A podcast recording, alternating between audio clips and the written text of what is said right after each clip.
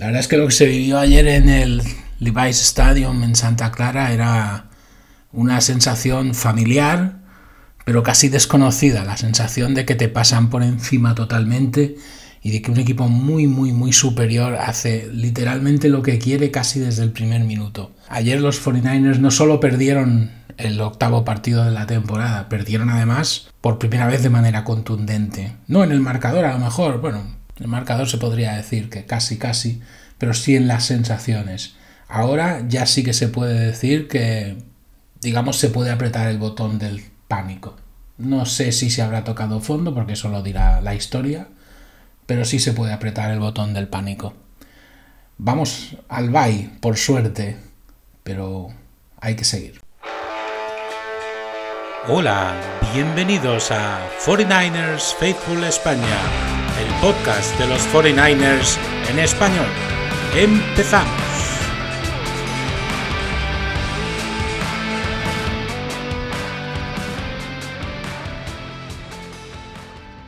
Bienvenidos a 49ers Faithful Spain, el podcast de los 49ers en español.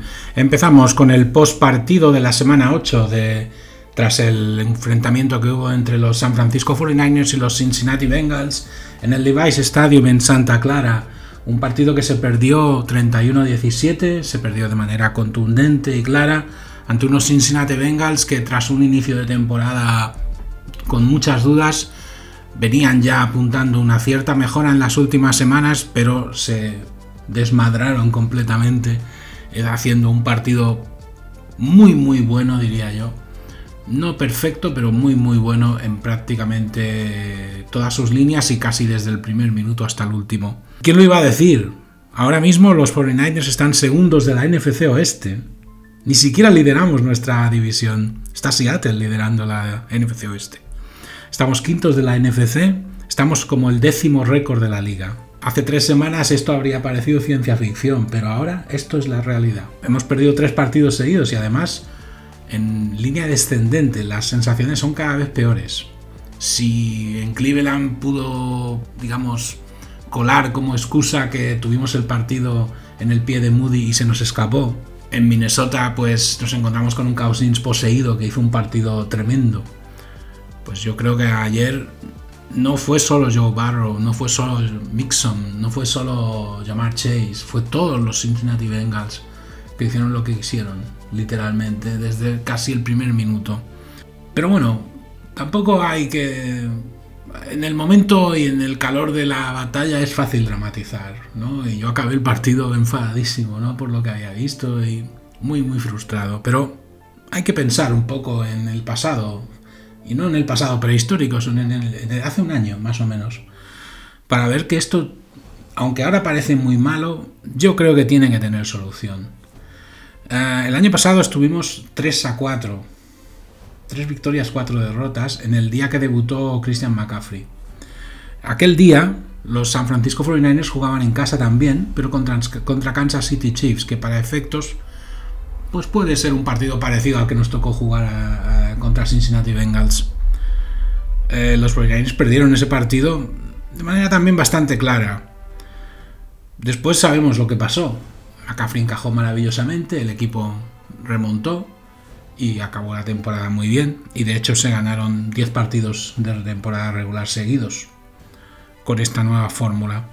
Shanahan ya lo ha dicho, lo que necesitamos para remontar esta situación ya lo tenemos en el equipo. O sea que si alguien ha deducido por lo que acabo de decir que los 49ers se tienen que mover en la trade deadline porque hay que traer a más jugadores, porque los que hay no son lo bastante buenos, de momento, y, y esto es lo normal que dice normalmente un entrenador, en estos casos, de momento, no hay intención de traer a nadie. Lo cual traducido, ¿qué quiere decir? No vamos a ir a la trade line a buscar la solución a este problema. Yo insisto, la trade deadline todavía no ha llegado y no tiene por qué ser, digamos, una imposibilidad total que los 49ers se decidan hacer un fichaje, lo que, claro, no cada año se encuentra un Christian McCaffrey. O sea que no, no vayamos a poner las esperanzas en traer al solucionador de problemas, porque posiblemente los solucionadores de problemas ya están en el equipo. Lo que pasa es que hay que hacer que todo vuelva a hacer clic una vez más y que todo vuelva a funcionar. Por alguna razón, pues ha dejado de funcionar las cosas y hay que, hay que intentar ver por qué. Esta es la primera racha de tres derrotas desde 2021. Viene además precedida por 15 partidos seguidos de temporada regular ganados por una media de 19,8 puntos. Yo creo que es por eso que nos la estamos tomando tan mal, porque nos habíamos, entre comillas o sin comillas, mal acostumbrado a ganar. Ganar 15 partidos seguidos de temporada regular por 20 puntos de diferencia te hace pensar que eres prácticamente intocable. Pues no, no eres intocable. La NFL se ha encargado de recordárnoslo de la manera más, diría, contundente. Ya se habían visto problemas, penalizaciones, problemas en la red son, pero se compensó con muy pocos turnovers, con muchos big plays en ataque, una cantidad de hecho sorprendentemente elevada de big plays en ataque para un equipo como los 49ers, y permitiendo además que nos hicieran pocos big plays en defensa. En estos tres partidos perdidos nos han ganado de una media de 7 puntos, que puede parecer poco, pero cuando vienes de ganar a tus rivales de 20 es el día y la noche. Nos han superado en yardas por partido en 62 yardas de media. Nos han hecho en solo 3 partidos 15 jugadas de 20 o más yardas. Somos los segundos de la liga que más hemos recibido en este, este periodo de 3 partidos. Eh, más big plays. Se han perdido 7 balones. Somos los cuartos que hemos perdido más balones de toda la liga en este periodo de 3 partidos. Y tenemos un menos 3 de diferencial de pérdidas de, balón, que somos los cuarto peores. Es decir, tenemos estadísticas durante estos tres partidos de equipo malo. Em, nuestro quarterback titular ha recibido cinco intercepciones en, tres en estos tres partidos. Em, nos hacen muchísimas yardas de pase, sobre todo Cousins y Barrow se han puesto las botas. PJ Walker no tanto, porque el estilo de los Cleveland Browns era distinto, no era tan buscando el pase, sino ellos nos ganaron con la carrera. Por eso comentaba que la derrota contra los Browns era quizá la más extraña, la más difícil de entender. No extraña por el hecho de que se perdiera el partido, sino por la manera en que se perdió. O sea, perder como se perdió contra Minnesota o como se perdió contra Cincinnati es un poco el defecto de este equipo que ya conocemos. Es decir, cuando nos hacen los números de pase que luego veremos de Barrow, perdemos. Casi siempre. Y no hay manera de solucionarlo. Pero la derrota contra Cleveland sigue, yo me imagino que sigue siendo algo bastante inexplicable por la manera en que se hizo, en que se produjo, pero bueno. Siguientes rivales, tras el bye, porque llega por suerte, llega la semana de descanso y el fin de semana que viene no vamos a perder. Eso está garantizado. Jacksonville, Tampa Bay, Seattle, Filadelfia y otra vez Seattle. Esto es lo que nos espera. Es un calendario complicado.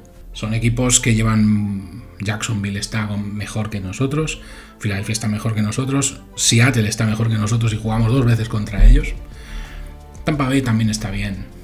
O sea que es un, es un, intervalo de cinco partidos clave. Aparte va a haber muchas miradas puestas en el equipo durante esos cinco partidos, porque claro, esta situación hacía tiempo que no se daba, no, es nueva, ni todos los equipos de la NFL pasan por malos momentos, pero es que para nosotros hacía mucho que no pasábamos por un momento malo. El único momento malo que hemos pasado en los últimos temporada y media ha sido el partido en Filadelfia de playoff, antes de esto. Ahora ha llegado esto y bueno, pues es un momento malo, muy malo algunos números del partido. Luego en, el análisis del partido ya hablaré un poco más de cómo fue todo el partido.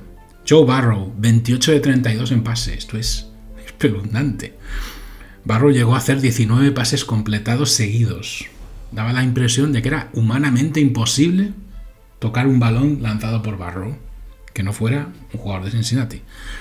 283 yardas de pase, que no es demasiado, teniendo en cuenta la cantidad de pases. 8,8 yardas por pase, 3 touchdowns y ojo al dato, como diría aquel periodista, 89,4% de pases completados. Esto es espeluznante. O sea, como si estuviera hechizado, igual. Solo recibió, entre comillas, de nuestra defensa 3 sacks, por lo que literalmente no pudimos llegar a él.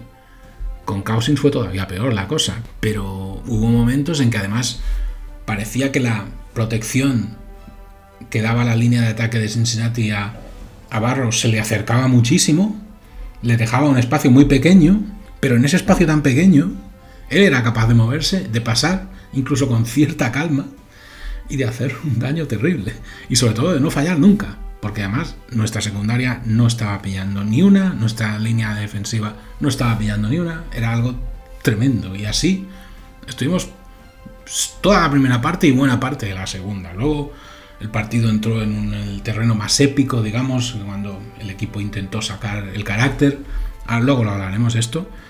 Se consiguió frenar un poquito a Cincinnati, y la verdad es que estaba haciendo una primera parte de cine.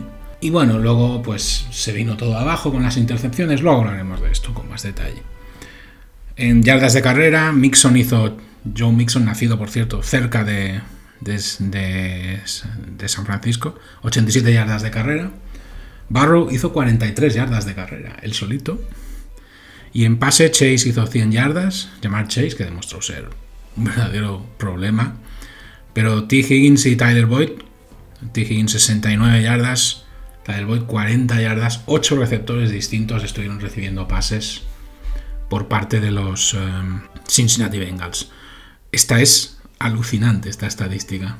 Tuvieron una sola falta los Bengals hicieron una falta quedando un minuto y 53 segundos porque a un jugador de la defensa de Cincinnati le pareció buena idea darle un golpe a Purdy, porque si no, se la podrían haber ahorrado. Hicieron el partido perfecto en cuanto a turnovers, menos que hicieron uno al final, porque ya te digo, porque yo creo que pensaron, vamos a hacer una falta para, llenar esa parte de la estadística. Una sola falta, 15 yardas de penalización, nada más. Hicieron un 4 de 5 en sus viajes a la Red Zone. Eran literalmente implacables. la jugada de Red en la que fallaron fue por una jugada heroica defensiva de los 49ers, pero el resto todo lo convirtieron. Y cometieron un solo turnover, que es precisamente este que luego explicaré en la, en la crónica del partido. Purdy, por su parte, para mí, y yo ahora, y en esto voy a ser muy claro, Creo que fue el mejor jugador del equipo. Y esto puede sonar muy raro. Después de dos intercepciones, un fumble perdido, cinco intercepciones en los últimos tres partidos, mucha gente que está diciendo que se le están empezando a ver las costuras a Purdy. Nadie ha dicho que Purdy sea la reencarnación de Joe Montana. Es obvio que Purdy puede que tenga sus limitaciones.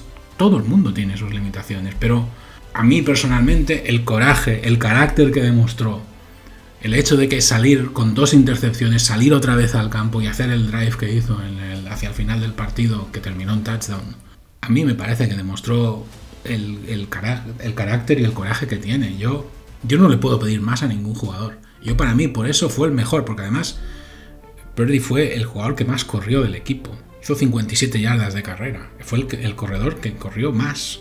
O sea, que McCaffrey hizo 54 yardas. Pero es que hizo 365 yardas de pase Purdy. Purdy se arriesgó. 365 yardas es un número que generalmente es un mal síntoma en los 49ers cuando el quarterback hace 365 yardas, pero demostró es que cuando, cuando no funcionaba nada, cuando las, la línea de ataque estaba completamente perdida, cuando no había manera de darle un balón en condiciones a McCaffrey, Juskic estuvo desaparecido, cuando a Kittel solo se le podía encontrar en largo, para mí fue el mejor. Y dices, y fue el mejor con tres intercepciones y literalmente con un error monstruoso en una de ellas. Pues sí, los errores forman parte del juego. Yo para mí, solo por el carácter que demostró, fue el mejor del equipo. Yo me voy a quedar en eso. Es una opinión que evidentemente fácilmente rebatible.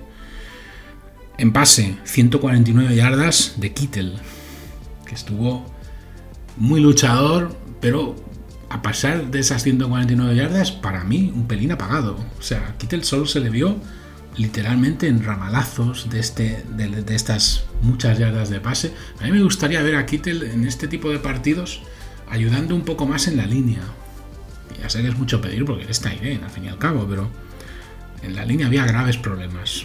Eh, Ayuk 109 yardas, McCaffrey 64 yardas de pase. Cuando McCaffrey hace más yardas de pase que de carrera, mal síntoma mal síntoma. Los dos touchdowns del equipo los consiguió McCaffrey, los Armstead consiguió dos sacks, eh, Moody consiguió que no se hablara de él porque no falló ningún chut a palos 5 faltas, 54 yardas de penalización. Hombre, comparado con los números que a veces consigue San Francisco, se puede considerar hasta medio notable. Pero claro, si comparas con que Cincinnati hizo su falta al final cuando ya daba igual, su falta en singular, porque solo hizo una, pues es malo, es malo. Y solo 2 de 4 en, en la de efectividad en la red zone, cuál había sido uno de los puntos fuertes del equipo, la efectividad en la red zone. Así que, bueno, pues una pena, ¿no? La verdad es una pena, porque fue era un día bonito, era un día muy bonito en Santa Clara, soleado, habían venido montones de jugadores legendarios del equipo a ver el partido, estaba Joe Montana, estaba Jerry Herrera, estaba Ronnie Lott, un montón de gente. Era el decimoséptimo partido seguido de McCaffrey con un touchdown. Está ya a un paso de batir el récord histórico de la liga. Era el día en el que Kittel marcó el récord de los 49ers para un tight end de yardas de pase, superando al gran Vernon Davis, que me parece que también está, no sé si estaba o no estaba en el partido. Es que eran muchas cosas que apuntaban a que tenía que ser un buen día. Pues no lo fue. En fin, ¿qué le vamos a hacer?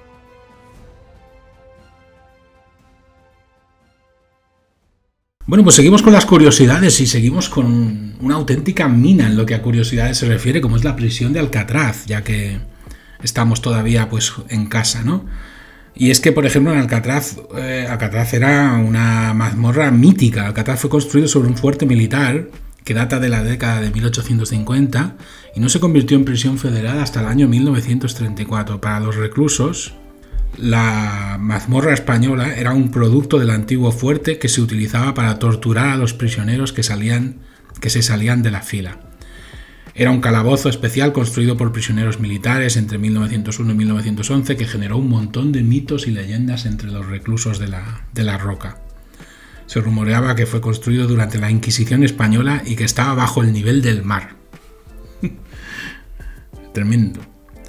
La tortura, el castigo en Alcatraz era extremo. En el calabozo los prisioneros eran encadenados de pie, en total oscuridad, a menudo sin comida y golpeados regularmente. Es decir, aunque dije en las curiosidades de que, por ejemplo, en Alcatraz se comía muy bien, no todo era maravilloso, obviamente, en una prisión. Estos castigos a menudo duraban mucho y en 1942 se descubrió que la mazmorra era innecesariamente cruel y se decidió cerrarla. Se dice también que Alcatraz estuvo embrujado, como suele ocurrir a veces con las prisiones la prisión es reconocida como una de las prisiones más embrujadas de los Estados Unidos, además de su uso como prisión militar y federal. Desde 1859 a 1963, las tribus nativas americanas reconocieron que la isla había sido perseguida por espíritus malignos.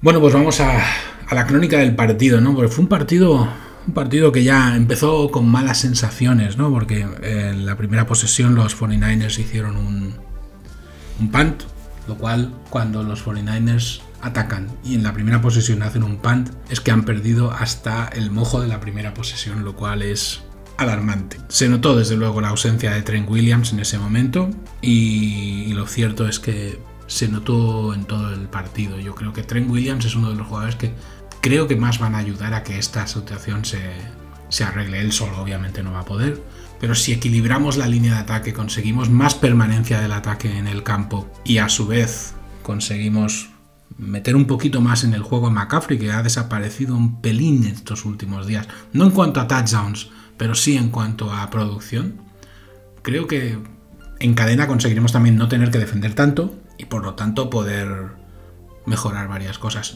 Ya digo, esto es un poco carta de los reyes. No va a ser Trent Williams el único que arregle todo esto, pero podría ayudar mucho. Los Bengals en su primer ataque por, eh, por su parte salieron y parecía que jugando con fuego, ¿no? Hubo una casi intercepción de Oliver, hubo un casi sack de Nick Bosa y sin embargo acabaron anotando touchdown. Mala suerte. La pinta que tenía la cosa era negativa. La línea defensiva de los 49ers no conseguía llegar a, a Nick Bosa, se movía con lentitud y además parecía chocar insistentemente con la, con la línea de ataque de los Bengals, dando de paso pues, a Barrow la posibilidad de lanzar incluso a veces con cierta tranquilidad. Los Proyectos respondieron bien, eh, tuvieron un drive largo y limpio relativamente que acabó con un touchdown de McCaffrey pero un poco en modo heroico ya, con Purdy corriendo, con haciendo un poquito de scrambling y con problemas en la línea de ataque. Cuando recuperó el balón Cincinnati tras el 7 a 7, se, vio que evidentemente Cincinnati tenía el partido totalmente controlado y antes de acabar el primer cuarto ya se volvió a poner por delante 14 a 7 el equipo de Cincinnati. Purdy se echó al equipo a la espalda, vio que las cosas no estaban funcionando y empezando el segundo cuarto volvió a hacer otro buen scramble para librarse de la presión de la línea contraria y conseguir hacer avanzar al equipo. A pesar de que Hendrickson, uno de los mejores defensores de Cincinnati, tuvo una pequeña lesión y en, la siguiente jugada los Bengals hicieron un sack a Purdy. Esto fue un poco el leitmotiv del partido, es decir, cuando parecía que los teníamos, volvían a ponerse en modo ganador los Cincinnati Bengals, lo cual demuestra bueno, que es un buen equipo, ya como había dicho, y que, y que no se asustaron cada vez que tuvieron alguna dificultad, que las tuvieron, evidentemente. De hecho, Hendrickson volvió al cabo de unos minutos después de ser atendido por unas pequeñas molestias. Eh, después del sack, pues bueno, se tuvo que hacer punt y devolver el balón a Cincinnati. Los 49ers en defensa con claros síntomas de desesperación ya en ese momento, porque era literalmente imposible, era el momento en el que estaba metiendo sus pases consecutivos Barrow y era, ya digo, parecía literalmente imposible defender el ataque de los Bengals. Sin embargo, bueno, se consiguió un buen drive por parte de los Bengals, pero que acabó con un sack de Arik Armstead que parecía que, bueno, pues devolvía un poquito de iniciativa a los 49ers para que se metieran un poquito en el partido. El sack además hizo que tuvieran que chutar desde 50 yardas los Bengals y fallaron, lo cual parecía que daba un, como un, poquito de, aire a los 49ers, ¿no? Hubo un buen drive ofensivo de los 49ers que acabó en un cuarta y tres con un, creo para mí, una posible face más no señalado en una carrera de Purdy que se quedó eso a 3 yardas del primer down. Pero bueno, se quedó en posición para un chute de Moody, un field goal que se anotó y 14-10. El equipo estaba sobreviviendo, ya llevaba rato sobreviviendo en ese momento, ¿eh? no habíamos llegado al descanso aún. Volvió a atacar Cincinnati, no solo se notaron problemas en la línea de defensa, es que además se fallaban placajes uno tras otro, mientras Cincinnati se movía por el campo como, como Pedro por su casa, con una fluidez increíble. Y en el momento en que las cosas parecían que se ponían más, más catastróficas, fumble recuperado en la red zone por parte de San Francisco. Esta fue la única pérdida y el único momento donde se vio cierta debilidad de los Bengals parecía que tenía que ser una jugada clave porque, bueno, pues porque se acercaba al descanso, quedaba poco tiempo, se podía intentar incluso acercarse en el marcador. El drive además empezó bien con un buen pase largo a Kittel. Quedaban 31 segundos, no tenía tiempos muertos San Francisco, pero no dio tiempo a ni siquiera chutar y se llegó al descanso con el 14 a 10, pero con sensaciones mejoradas. Luego en la segunda parte pues empezó con, con el posesión de Cincinnati que hizo otro field goal y se puso 17-10. Y Purdy en modo heroico, intentando tirar del equipo una vez más. Ya digo, se tiró todo el partido haciéndolo. Yo le reconoceré siempre a alguien que se esfuerce, aunque no les haga las cosas. Y por eso pienso que fue el mejor jugador del partido, a pesar de las tres intercepciones. Lo que ocurrió fue que, claro, cuando te tiras todo el partido arriesgando, pues y jugando con fuego, pues pasa lo que pasa. Tras un intercambio, un toma y daca donde había más errores que otra cosa, llegó la intercepción a Purdy, la primera que le hicieron, que además fue en la Redson y por un error bastante grave de Purdy, que se equivocó básicamente de jugador al que entregarle el balón. O sea, fue un error bastante, bastante grave. Encima de que recuperó el balón Cincinnati, pues Además avanzó después de la intercepción, avanzó hasta medio campo con un solo pase.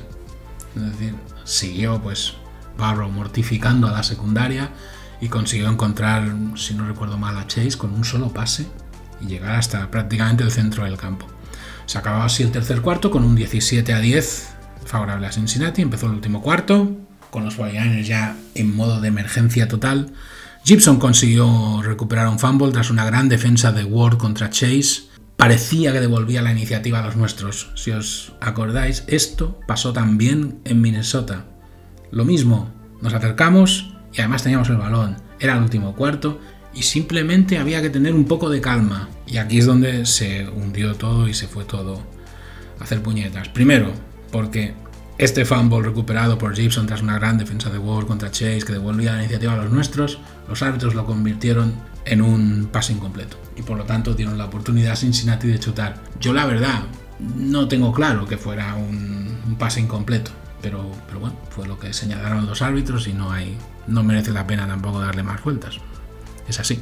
Cuando el balón volvió a nosotros, porque tras el punt el balón volvió a los 49ers, otra intercepción de Purdy. Por lo tanto, esto en cierta manera elimina el efecto de la posible error arbitral. Es decir, si no sabes aprovechar tus oportunidades, pues entonces no hay nada que hacer. Otra vez de Wilson, la intercepción, recupera a Cincinnati y además, para más Inri, Jamar Chase recibe, en cuanto se da la intercepción, Barrow mira a Chase, pam, 24-10 nos enfrentábamos a un equipo que lo tenía todo muy claro. Eso, está, eso es más que evidente. En este momento sí que empezó a dar la sensación de que el partido se escapaba. O sea, pues hasta ese momento, bueno, se podía pensar que sí, pero no. A partir de ahí ya no. Salió otra vez a jugar Purdy con dos intercepciones y bajo una enorme presión. Y ahí es donde yo creo que demostró el coraje y el valor que tiene.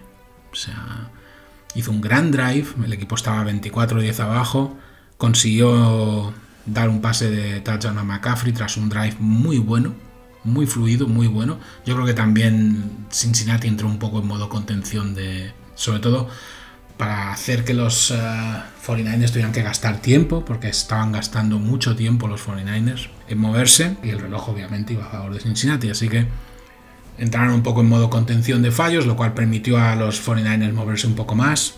En ataque se pusieron 24-17 con el touchdown de McCaffrey. Aún quedaba tiempo. A partir de ahí aún quedaba tiempo suficiente.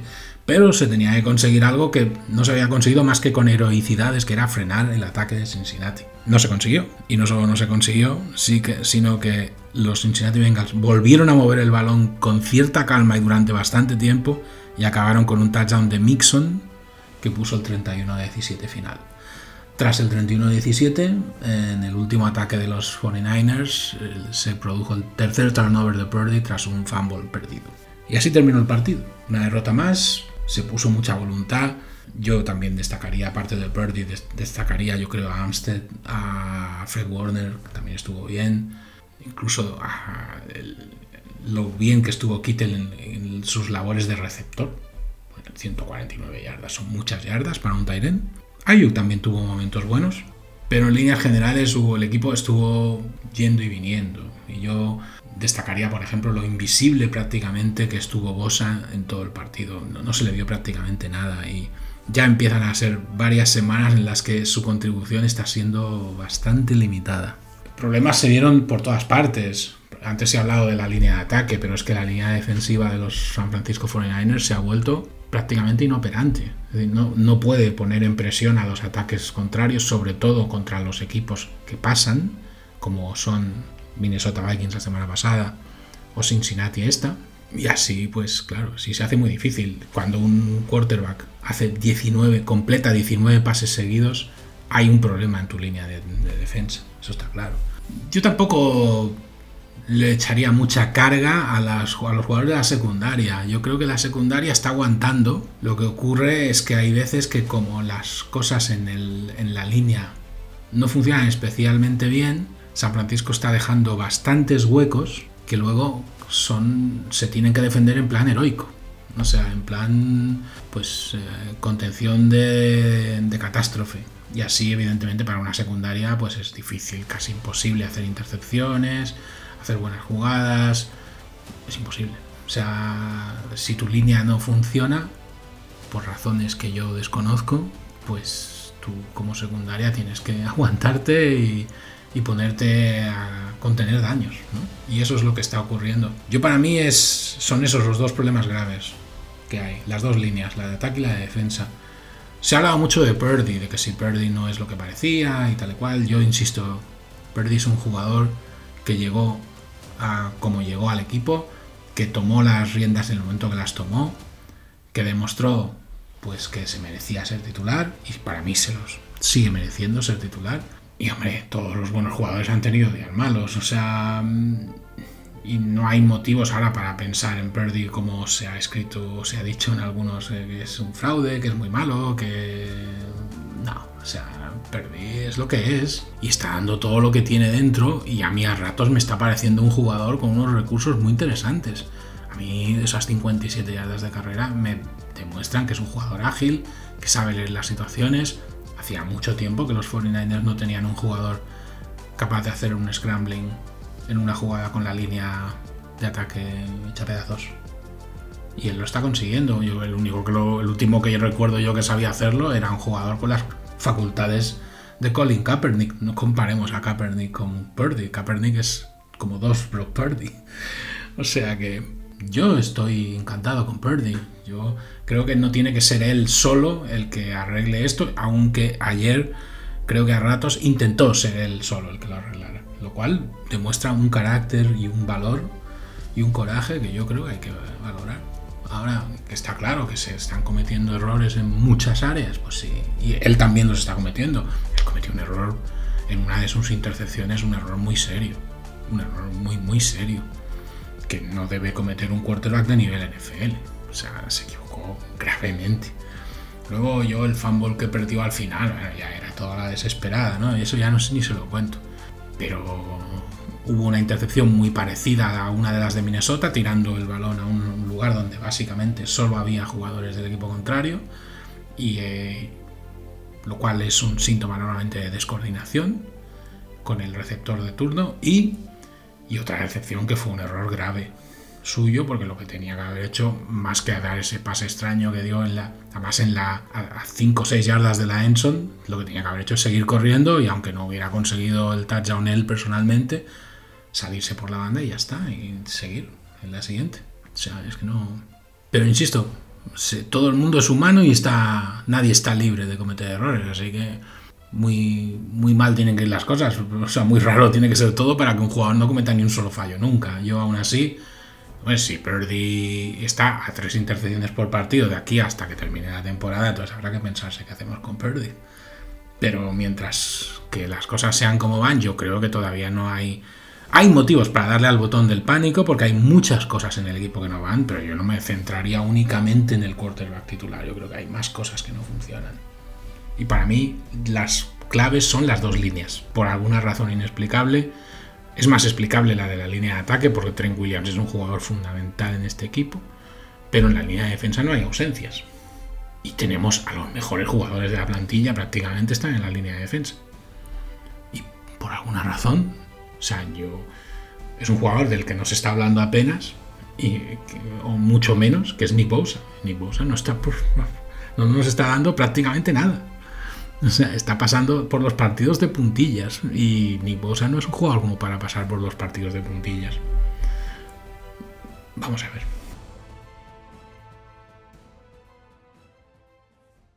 Última tanda de curiosidades sobre Alcatraz. Que tengo tantas de curiosidades de Alcatraz que podría haberme pasado un programa entero hablando de Alcatraz. Es que es una mina Alcatraz. Alcatraz, vamos a hablar de, los, de las fugas. Es el tema, yo diría, estrella de Alcatraz, ¿no? 36 reclusos intentaron escapar de, lo que sería la prisión de Alcatraz. Era conocida como una cárcel de la que escaparse era extremadamente difícil, por no decir imposible, pero hubo intentos. Se dice 36 intentos, la mayoría fallaron y fueron de hecho la inmensa mayoría ejecutados en el intento, ahogados en el mar o recapturados y enviados de regreso. Sin embargo, Cinco de los fugitivos que se escaparon de Alcatraz o que intentaron escaparse nunca fueron vistos otra vez. Las autoridades dijeron que debieron haberse ahogado, pero muchos conjeturan lo contrario. De hecho, la más famosa fuga, que es la que dio pie a la película, de Clint Eastwood, fue la de los hermanos Anglin y de Franklin Morris en el año 1962. Durante un periodo de seis meses, los convictos eh, derribaron sus paredes y crearon muñecos con papel maché que ellos mismos rellenaron con papel higiénico, con jabón, con adornos para el cabello, etcétera, etcétera, etcétera. Dejando estos señuelos, treparon por los respiraderos y se alejaron remando en una balsa improvisada. Y en principio nunca más se les volvió a ver. Por lo que hay que suponer que A. murieron en la bahía, que es una posibilidad, o B. se fugaron con éxito. El cierre de Alcatraz, de todas maneras, no tuvo que ver con la fuga de los hermanos. La prisión cerró al año siguiente. No tuvo nada que ver con la fuga de este trío. De hecho, el cierre se había planeado desde hacía tiempo debido a los enormes gastos que suponía la gestión de esta prisión, o al menos eso se comenta. Entre las herramientas que se solían utilizar para escapar de Alcatraz, los reclusos utilizaron ingeniosos impermeables para fabricar chalecos salvavidas improvisados o una balsa. Eh, la idea normalmente y el mayor problema era cruzar la bahía, obviamente. Una bahía con aguas muy frías, con muchas corrientes, con tiburones, muy complicado. Sin embargo, en alguna ocasión se encontraron restos de, en el caso de los fugados no encontrados, restos de salvavidas en la Angel Island, que es una otra isla que está ya fuera de lo que es la bahía y donde ya el acceso a tierra firme ya es mucho más sencillo, por lo cual habría que dar por sentado que es posible que alguien consiguiera escapar, pero como esto está un poco rodeado de misterio, nadie escapó oficialmente. De hecho, en Alcatraz se produjeron 8 asesinatos, 5 suicidios, 15 muertes naturales y 36 intentos de fuga. Sin embargo, ninguno de estos intentos de fuga oficialmente prosperó.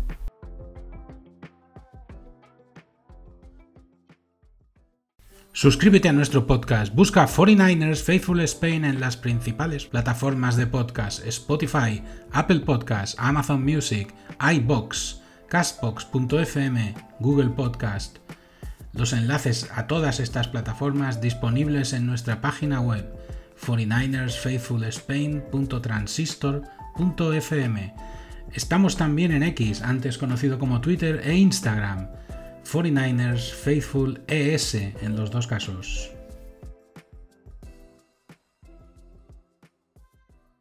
Bueno, pues llegamos al, al bye. La verdad es que ha sido una semana complicada esta, ¿no? Con la derrota contundente contra, contra Cincinnati con este 5-3, con la bajada que hemos tenido en, la, en los rankings que seguramente no han salido todavía en el momento de grabar este episodio, pero saldrán y me imagino que habremos grabado, bajado muchas posiciones y con razón y merecidamente. Son cosas que pasan en las mejores familias. Hemos perdido tres partidos, nos han salido de repente un montón de defectos e incluso cosas con las que estábamos súper contentos, ahora de repente nos las estamos cuestionando. Nos cuestionamos a Purdy, a Bosa, a las líneas, tanto de ataque como de defensa. Nos cuestionamos todo. Nos cuestionamos si realmente todo el equipo pasa por tener a un jugador con, la edad de Trent Williams sano. Yo ya insisto que de todas las que tampoco han sido muchas, que de todos los problemas físicos que hemos tenido, a mí me parece el más impactante, digamos, el de Trent Williams, porque es un jugador clave para este equipo, porque digamos que no tenemos precisamente, no tenemos la misma línea que el año pasado. Sin McClinchy, con Colton McKivich en su puesto, tenemos un lado de la línea de ataque que no funciona como el año pasado. Y eso hace que, el equipo, en lo que a línea de ataque se refiere, no esté tan equilibrado como el año pasado. Eso hasta ahora se había podido, se había podido compensar, pero en estos últimos partidos está claro que no. ¿Por qué? Porque ¿en qué se está notando eso? se está notando en la dificultad para meter a McCaffrey en el juego de forma continuada y sobre todo para que corran otros jugadores. Elijah Mitchell está invisible, está jugando, aunque parezca que no, pero está jugando, es que no está produciendo absolutamente nada Elijah Mitchell. Kyle Juszczyk es otro que tal, está como si no estuviera en el campo. Quizá la idea mejor sería utilizar a otros a otros running backs, pudieran producir también eventualmente, pero Jordan Mason, por ejemplo. Pero, insisto, o sea, no está funcionando nada, nada, nada la línea de ataque. Y luego la línea de defensa es básicamente eh, lo que está haciendo es dejar muchos huecos, es decir, la imposibilidad de poner en, en práctica los sistemas de defensa aplicados específicamente a la línea que tienen los 49ers y que permiten, digamos, dificultar el inicio de las jugadas, que es lo que los 49ers, casi todas las defensas buscan, los no lo, no lo están consiguiendo. Y sobre todo en estos dos últimos partidos, en Cleveland no, se notó tanto, porque no pasaba tanto Cleveland, pero contra Minnesota y contra Cincinnati, que son equipos pasadores, sí que se ha vuelto a notar. Y por ejemplo, antes hablaba del partido del debut de McCaffrey contra Patrick Mahomes, pasó lo mismo hace un año. Es decir, él se planta en medio del pocket, se pone a pasar tranquilamente y no pasa absolutamente nada. Y de hecho está tan sumamente tranquilo que en el caso de Mahomes se permitió además correr cuando básicamente quiso, porque tenía tan confundida la línea que podía hacer literalmente lo que quería. Pues Barrow corrió ayer, hizo yardas, no es evidentemente Patrick Mahomes, pero hizo también lo que quiso y hizo el tipo de partido que quiso excepto algunos momentos en la segunda parte, sobre todo donde sí que se le complicaron las cosas un poco. Pero hizo básicamente lo que quiso. Quiero también romper una lanza en favor de los Cincinnati Bengals, al igual que lo hice con Minnesota Vikings la semana pasada. A Minnesota nos llegamos a acercar ellos en el marcador. A Cincinnati nos acercamos 17-10 en el último cuarto. Y con balón nuestro. ¿Qué quiere decir? Que ellos demostraron, igual que lo demostró Minnesota, que no se iban a asustar fácilmente, que el hecho de jugar contra un equipo que presuntamente estaba jugando tan bien, etcétera, etcétera, que les, si les iba, digamos, a hacer dudar, no. No solo no dudaron, desde el 17 a 10 al final nos hicieron dos touchdowns, no uno, dos. Lo cual demuestra los Bengals sabían muy bien y habían preparado muy bien este partido y en parte habían conseguido, pues, gracias a la evolución de su temporada, la manera en cómo han empezado, llegar al partido con la tranquilidad que da el hecho de que en teoría el favorito es el otro. Así que bueno, complicado la cosa, difícil, evidentemente hay muchas cosas que arreglar, pero vamos a tener fe. Ahora llega el bye, llega el momento de pensar, de reflexionar, de ver si, si encontramos solución al menos a una parte de los problemas y si volvemos a la senda ganadora. El primer partido va a ser muy complicado tras el bye porque es en Jacksonville, es un equipo que está jugando bien. Así que vamos a ver, vamos a ver qué tal va, pero para esto quedan dos semanas, así que ahora de momento a pensar y a, de cara a la pared todo el mundo.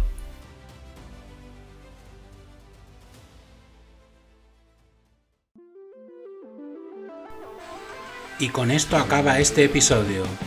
No olvides suscribirte a 49ers Faithful España. Espero que te haya gustado. Adiós.